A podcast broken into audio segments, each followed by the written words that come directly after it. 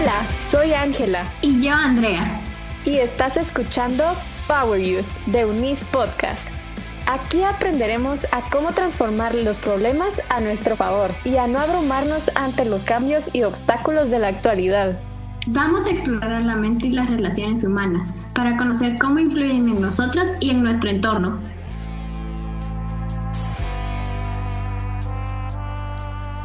Cómo presentar lo mejor de nosotros en el área profesional y creerlo en el camino. Para saber cómo manejar los miedos e inseguridades que nos pueden afectar, hoy nos acompañan dos profesionales para hablar del síndrome del impostor a nivel laboral.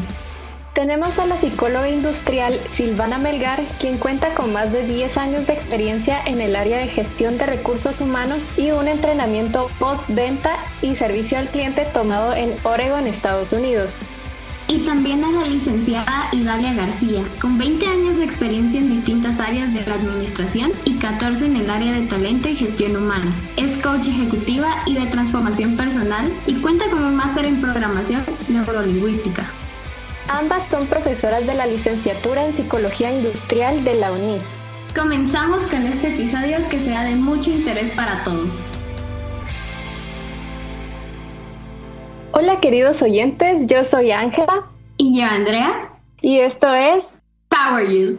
Bueno, en este episodio de este nuevo segmento traemos un tema muy interesante sobre el síndrome del impostor a nivel laboral. Y es que hay veces que nos sentimos nerviosos al mandar nuestro CV, nuestro currículum a, una empresa y pues automáticamente empezamos a hacernos ideas en nuestra cabeza de si de verdad somos suficientes para el puesto, si podemos hacer lo que plasmamos en él, si de verdad somos nosotros los que escriben ese papel, si somos realmente las personas que estamos plasmando. Y nosotros mismos nos saboteamos nuestras habilidades cuando ya llegamos al empleo. Y es por eso que el día de hoy tenemos como invitadas a Idalia García, de Talento Humano, y a Silvana Melgar, que es nuestra psicóloga industrial. Bienvenidas a nuestro podcast. Muchas gracias. Muchas gracias por la invitación y muy alegre de estar aquí compartiendo con ustedes y con toda la comunidad educativa de UNIS, aportando a todos los profesionales. Muchísimas gracias por estar acá para descubrir más sobre este tema tan importante que nos afectan a pues a muchas personas, ¿no? Tal como explicaba Ángela, a veces nosotros nos autosaboteamos al momento de, de, estar aplicando un empleo, tal vez no creemos en nuestras habilidades y en lo que somos capaces de hacer, que es lo que comúnmente eh, se le conoce como síndrome del impostor. Ya basándonos en esto, quería saber desde un punto de vista psicológico en qué consiste el síndrome del impostor. Bueno, pues el síndrome del impostor es un fenómeno psicológico, ¿verdad? que se ha demostrado que se puede ver en, en el ámbito laboral y trata más sobre una autocrítica no sana, ¿verdad? Porque sabemos que está bien que nos retroalimentemos, pero cuando ya es una autocrítica mayor, esto puede afectar en las creencias que tenemos internas sobre si somos capaces, si somos merecedores, ¿verdad? Entonces se puede malinterpretar como una falsa humildad, entre comillas, pero realmente es constructo de, nuestra mente que forma estos pensamientos y nos auto boicotea, ¿verdad? En el momento de recibir galardones en el trabajo o recibir ascensos, nosotros no nos creemos capaces o merecedores y puede sabotearnos, como muy bien dijeron, en el ámbito laboral. Yo creo que justo eso es lo que nosotros al final pues hacemos y pues a veces no lo hacemos intencionalmente, ¿verdad? Pues ya entrando un poco más en dónde creen que radica o dónde viene esta presión de querer ser aprobado laboralmente, licenciada Idalia. Sí, bueno, yo diría que eh, esa presión puede venir de cuatro aspectos el primero, el miedo al fracaso, el miedo al éxito incluso, miedos que pueden ser basados en creencias que hemos venido formando a lo largo de nuestra historia personal y sobre todo desde nuestra niñez. Entonces, ante esa situación, esa emoción que eventualmente nos genera esa presión es la que nos obliga a comportarnos de una o de otra manera. Un segundo aspecto podrían ser las creencias, esas creencias que vamos instaurando en nuestros programas mentales a lo largo de nuestra historia personal, sobre todo en la niñez, entre los 0 y los 7 años. Vamos formando creencias sobre nuestro propio autoconcepto y también valores, valores limitantes podrían afectarnos también y que al final todo esto está relacionado con nuestra propia autoconfianza y nuestro propio autoconcepto. De cualquiera de esos cuatro aspectos o de los cuatro incluso podría derivarse este comportamiento de autosabotearme y de que realmente no creerme que soy suficiente o no creer que los logros que he obtenido realmente son adjudicables a mis habilidades, a mis talentos que han logrado que yo obtenga ciertas eh, metas o que obtenga ciertos resultados exitosos. Entonces, hemos hablado de miedos, de creencias, de valores limitantes y que al final todo esto está relacionado con el autoconcepto, con esa imagen que formamos de nosotros mismos a lo largo de nuestra vida, de nuestra historia personal. Entonces, todo esto eventualmente hace conflicto con aquello que quiero lograr o que quiero alcanzar y que en el ámbito laboral tienen una repercusión importante. Porque cuando una persona, por ejemplo, está en una entrevista laboral, es importante que tenga autoconfianza y que se crea realmente los logros y todo lo, lo que ha alcanzado porque de lo contrario el entrevistador va a percibir inseguridad al momento de, comentar esos logros alcanzados y eso no va a permitir que el entrevistador se forme una idea clara de las competencias que tiene desarrolladas o no. Entonces, por poner un ejemplo, si se le pregunta eh, si en algún momento el colaborador renunció de, de un trabajo o lo despidieron por una reorganización. Muy probablemente una persona que eh, esté con este síndrome se va a enfocar en esa, en esa parte emocional de por qué se tuvo que ir de ese trabajo, por qué lo despidieron, eh, se enfocan en comentar de lo que les incomodaba de ese trabajo en el que se tuvieron que retirar, en lugar de enfocarse en los logros y en todas las metas que alcanzó durante, el tiempo que estuvo laborando ahí y que al final de cuentas es lo que le interesa conocer al entrevistador para poder identificar esas competencias que tiene desarrolladas o no. Y que es un círculo vicioso porque luego pues ya se convierte en, un rechazo laboral que si es constante, que hace es volverlo más crónico y más complejo. Lo que estaba diciendo Italia es muy cierto. Lo de los miedos y las creencias que tenemos, el autoconcepto que nosotros tenemos, porque a mí me ha pasado que cuando voy a mandar mi CV o incluso lo estoy escribiendo, yo sé las capacidades y todo lo que puedo aportar, pero ya entrando a la entrevista, de un momento a otro ya estamos pensando que no somos nosotros, que tal vez somos un fraude, que nos van a descubrir y es lo mismo, que los, los mismos nervios nos fallan. Y quisiera saber si esta presión de querer ser aprobado también influye socialmente, Silvana. Pues claro que sí. Este, lo que sucede con este síndrome es que nosotros generamos un patrón de duda continua y esto va a afectar no solo nuestro entorno laboral, sino todo el entorno social. ¿Cómo podemos manejar esos síntomas, verdad, para no caer en una entrevista y como mencionaba la licenciada Idalia, salir de ese círculo, pues tenemos primero que buscar las evidencias de nuestras virtudes. Esto se hace reprogramando, ¿verdad? Estos autoconceptos que tenemos propios, viendo las cualidades que tenemos e iniciando a aceptar las cosas buenas, porque todos los seres humanos vamos a tener factores en los cuales podemos mejorar y en los cuales somos buenos.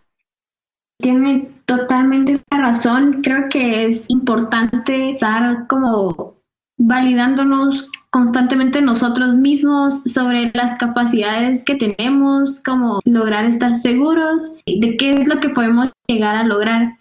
Y a veces puede ser que nos confundan con personas con baja autoestima o con mucha desconfianza, ya sea pues en cualquier ámbito, ¿no? Entonces, según tu punto psicológico, Silvana, ¿cómo podemos llegar a diferenciar este síndrome a lo que serían otros problemas como eh, la baja autoestima o la desconfianza?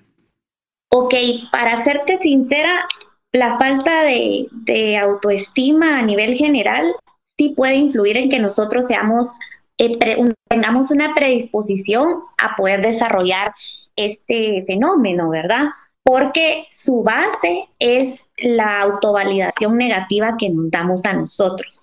La estima es como la raíz para que un ser humano pueda funcionar a nivel social en cualquier aspecto.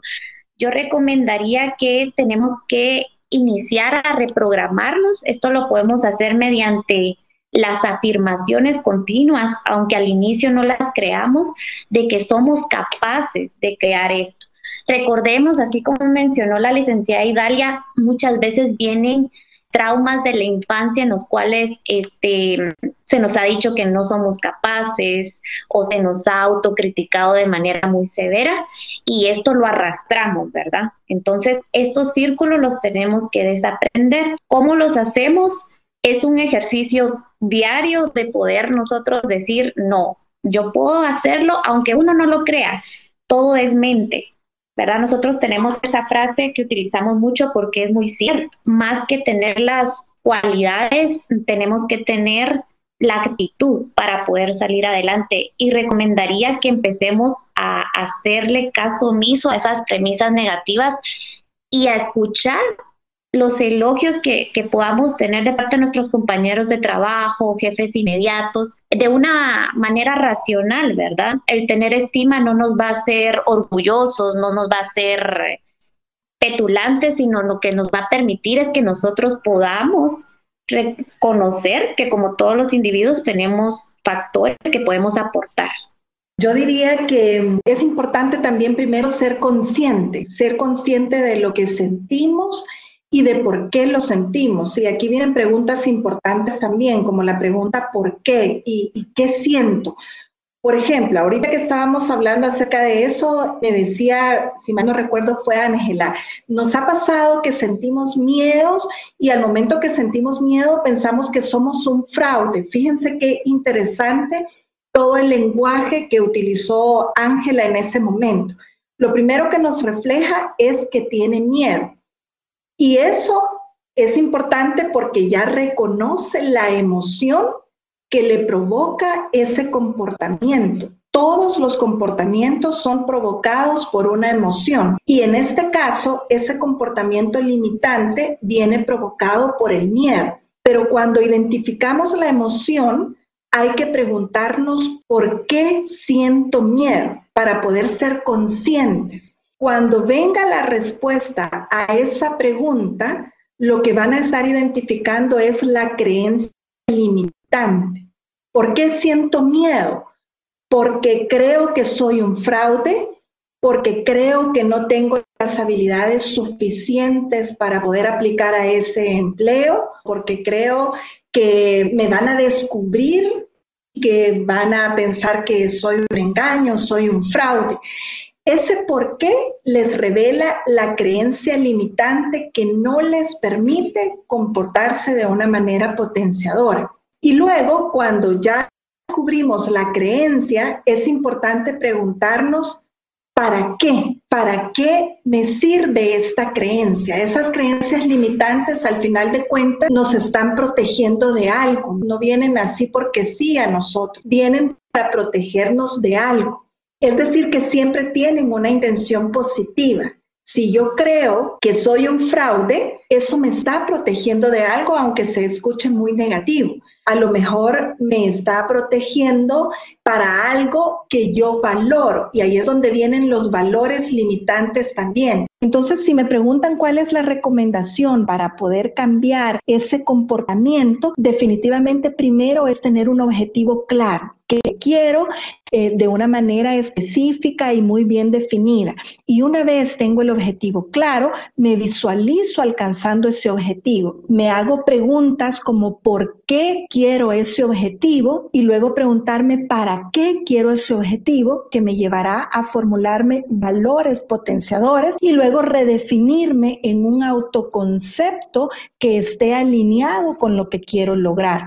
Y para encontrarlo es importante tener claridad de lo que quiero lograr. En eso resumiría también pues la, recomendación para poder pasar de este estado limitante, diría yo, a un estado potenciador.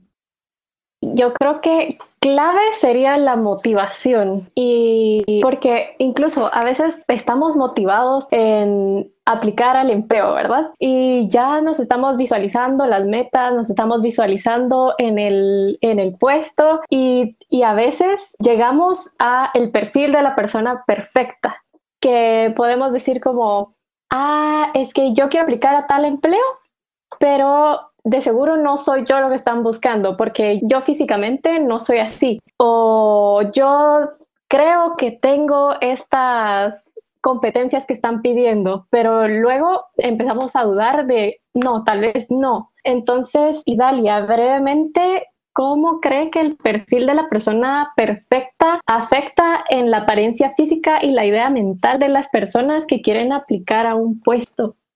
Pues afecta definitivamente en la autoestima laboral. En principio te diría que es un error de las empresas querer, digamos, tener un candidato perfecto y al final de cuentas ahí hay un impacto para la empresa también que es perder un verdadero talento. Pero si vemos desde la perspectiva del candidato, podría afectar la autoestima, pero si es una persona que no tiene una auto confianza plena, definitivamente le va a afectar mucho más, va a socavar esa confianza, ese autoconcepto que, que venga. Entonces, yo más bien lo que haría es como darle vuelta, lejos de pensar que están buscando un candidato perfecto y que yo no caso en él, es más bien pensar quién soy yo, qué puedo dar, quién soy yo y qué habilidades tengo y qué es lo que puedo aportar. Y en esa medida en la que yo me centre en mí misma y no en lo que esperan de mí, en esa medida voy a desenvolverme mucho mejor en una entrevista, voy a proyectarme mucho mejor, voy a venderme mucho mejor mis logros y mis metas y entonces voy a tener mejores resultados. Yo lo que recomendaría es darle vuelta, no centrarme en que están pidiendo un candidato perfecto, sino en quién realmente soy yo para poder aportar a cualquier cargo para el que podría aplicar. Tiene toda la razón. Incluso, como usted había mencionado antes, a veces los entrevistadores se dan cuenta como cuando llevamos esa inseguridad desde antes de yo no entro en lo que están buscando. Quería saber cómo si Silvana nos puede ayudar con tips de cómo podemos superar el rechazo a una aplicación, a un empleo con el que tal vez llevábamos miedo y aún así no nos lo dieron. Primero, me gustaría enfatizar que el ser humano tiene la capacidad de desaprender. Así como hemos aprendido cosas buenas, ah, hemos aprendido estas cosas negativas que nos hacen sentirnos peor. Pero eh, podría decir que uno de los tips es recordar de que los fracasos no son malos. Muchas veces tenemos un constructo mental de que un fracaso es malo y lo ponemos en toda esa sintonía, pero realmente los fracasos nos ayudan a aprender. Muchas veces hay factores externos en la no contratación, como por ejemplo que la plaza se haya congelado o que el perfil está uno sobrecalificado y uno pensando que es al revés, ¿verdad? Entonces, hay muchos factores que no nos va a decir el empleador por el cual no nos han tomado en cuenta. Además, recordemos que la oferta y la demanda a nivel laboral sí tiene grandes brechas, ¿verdad? Y muchas veces vamos a recibir este tipo de negativa. Creo que en lugar de tomarlo como un asunto personal, debemos de tomarlo como un desafío, que estos nos nos permitan mejorar y no creamos que le dijeron no a nuestra persona, sino es más a las habilidades y cosas que tenemos que ir desarrollando. Hablabas muy bien de que muchas veces no nos toman en cuenta en el trabajo que soñamos, ¿verdad? Hemos luchado y tenemos varias opciones y queremos la mejor creemos nosotros, pero el desarrollo laboral lleva procesos y tiempo. Muchas veces iniciamos con tal vez algún trabajo que nos sentimos sobrecalificados pero poco a poco vamos agarrando las competencias necesarias para ir optando a mejores puestos. Algo que me gustaría mencionar es que este síndrome, podemos llamarlo un síndrome joven, porque el 86% de los jóvenes de 18 a 34 años admiten que lo han padecido cuando las personas de 45 a 54 años son las que menos lo han experimentado. Entonces también es importante reconocer que no solamente la persona lo está viviendo, sino el alrededor sí lo padece. Y otra cosa muy importante es que a las personas que están encargadas de personal o, o ya tienen a cargo el recurso humano, es muy importante que el feedback sea positivo, ¿verdad? Esto es parte del profesionalismo y la ética de cada profesional en la cual uno puede dar las gracias porque creo que dar un motivo ayuda mucho a la persona a más de decir no fue calificado, gracias, ¿verdad? Creo que eso es muy importante por la parte del empleador. Justo tocó el tema de que a veces nosotros mismos pues queremos mejores puestos, ¿verdad? Y a veces estamos bien con nuestro puesto, pero luego empezamos una comparación Puede ser ya sea con amigos o, con personas de nuestra misma edad, diciendo, ay, es que él tiene mi misma edad y está mejor que yo o tiene el puesto que yo deseaba. ¿Cómo podemos evitar compararnos con el éxito laboral de los demás, Silvana?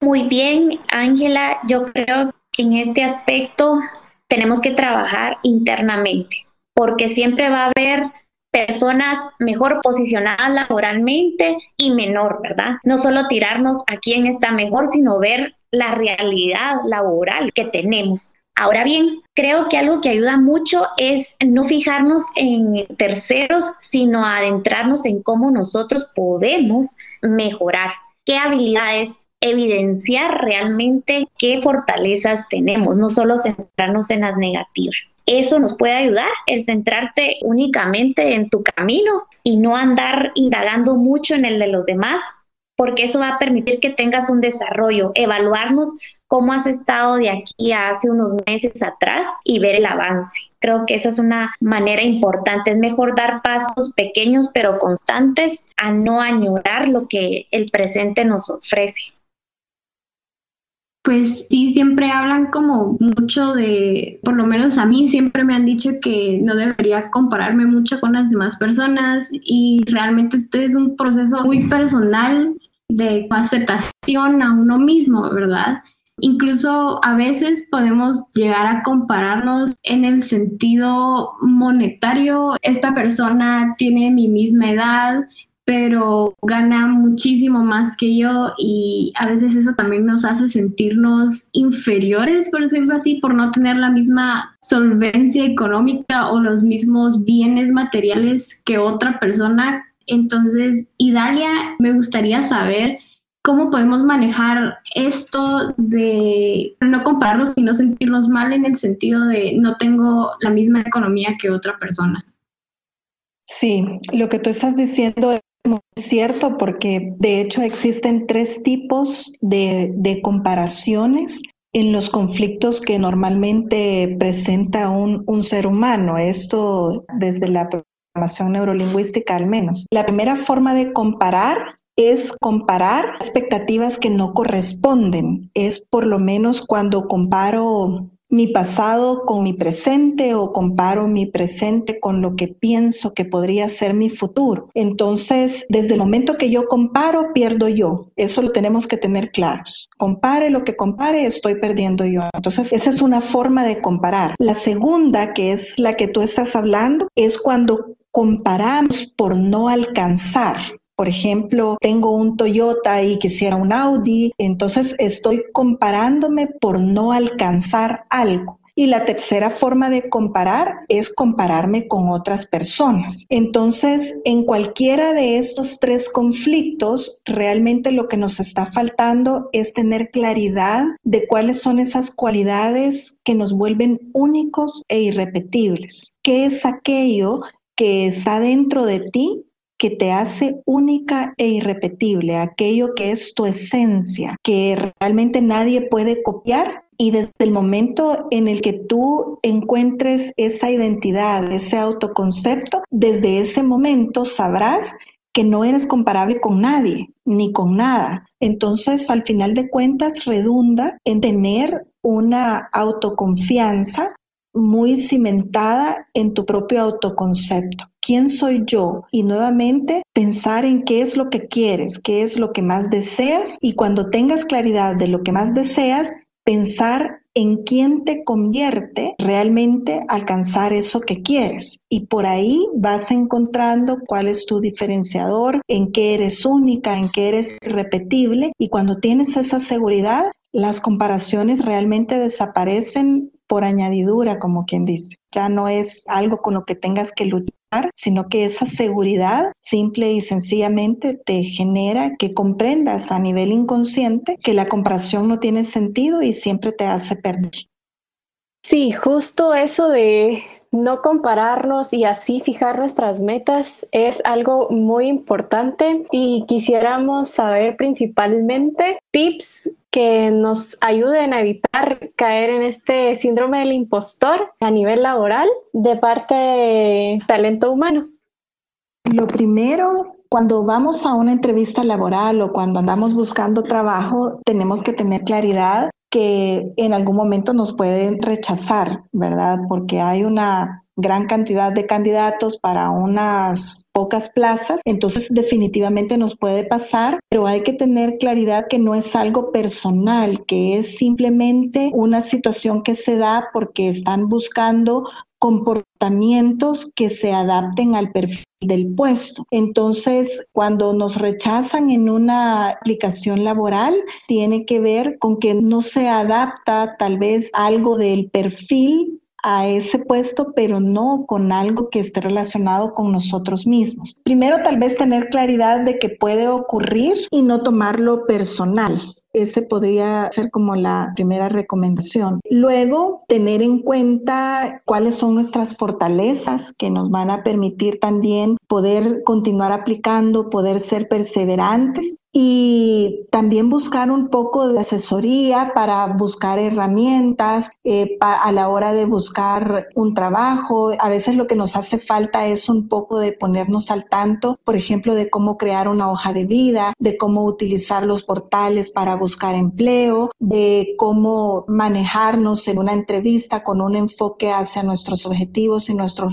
resultados. Lo importante es no dejarnos caer en culparnos, en autocriticarnos y en autoflagelarnos, como quien dice, sino que realmente buscar la forma de cómo podemos tener mejores resultados en estos procesos laborales.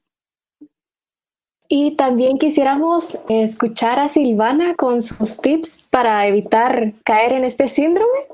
Ok, primero que todo creo y concuerdo con la licenciada que es muy importante reconocer que son procesos que no están marcándonos directamente como el tipo de ser humano que somos. Muchas veces está la premisa, no me aceptaron en tal trabajo porque no soy lo suficientemente que, ¿verdad? Entonces, primero que todo, despersonalizar que el proceso es algo laboral y que no es que nos estén rechazando directamente a nosotros como individuos. Otra parte es recalcar mucho y cultivar la autoestima. Esto únicamente lo podemos hacer de adentro, lo tenemos que trabajar nosotros y podemos apoyarnos hablándole a las personas de confianza, a nuestros familiares o amigos muy cercanos, qué fortalezas ven en nosotros. Creo que esa parte de tener seguridad en sí mismo se proyecta.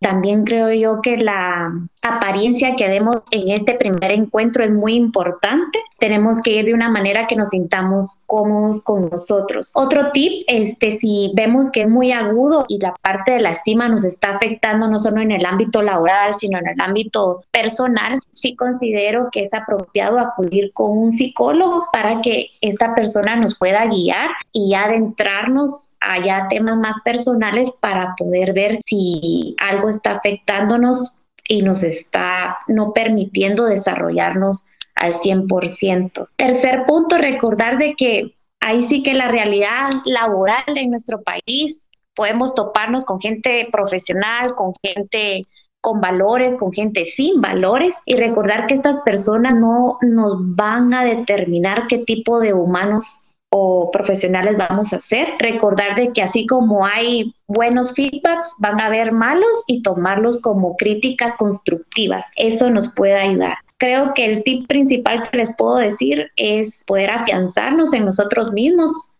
y ver esas fortalezas que tenemos trabajar en ellas e ir seguros, aunque uno no se la crea, como dijimos, ir seguros de que ese trabajo va a ser tuyo, porque eso ayuda mucho, la mente es muy poderosa y si nosotros nos marcamos de que lo vamos a lograr, vamos a tener mayor probabilidad de poder obtenerlo.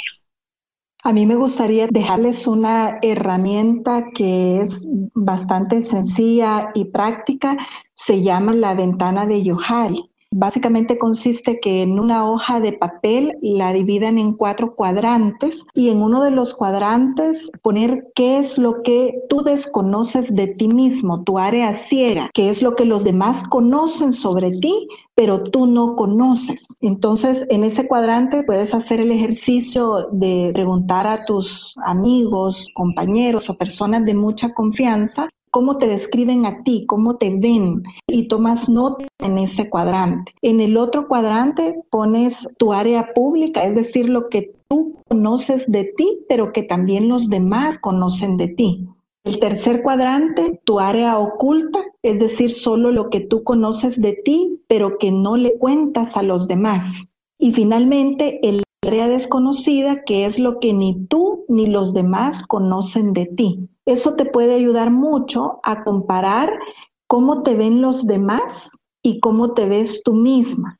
Entonces a partir de ahí ya puedes comenzar a descubrir esas fortalezas que sabes que tienes, que mejor ni siquiera tú has visto, pero los demás sí lo han visto. Y cosas que no le cuentas a los demás y que también bueno que, que, proyectes para poder mejorar tu imagen y tus relaciones y al final de cuentas mostrar una mayor seguridad, ¿verdad? Entonces nada más dejarles esa herramienta que podría ser útil.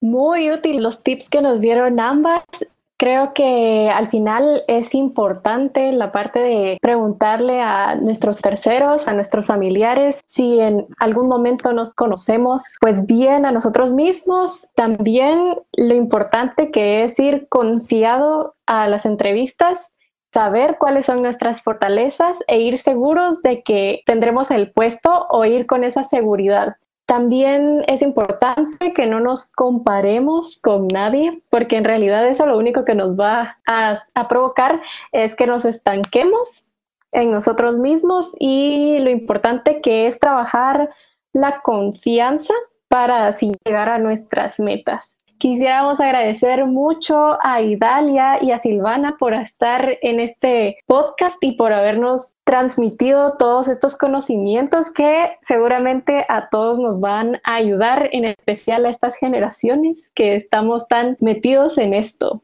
Sí, muchísimas gracias por la información tan valiosa que nos dieron, que realmente es de ayuda tal vez ya no solo en el área laboral, sino en cualquier área de nuestra vida para poder desarrollarnos y superarnos como personas.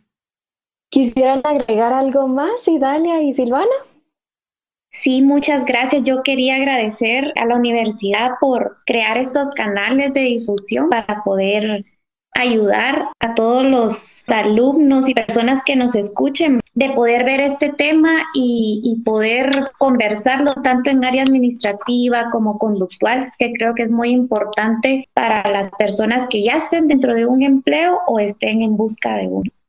Sí, de igual manera y también felicitarlas porque realmente esto que están haciendo de poder compartir temas que son de relevancia para todos los profesionales, para la juventud, es información muy importante para poder realmente ubicarse en el ámbito laboral. Entonces, las felicito por esta excelente iniciativa y de igual manera agradecida con la universidad por estos espacios que permiten ese desarrollo.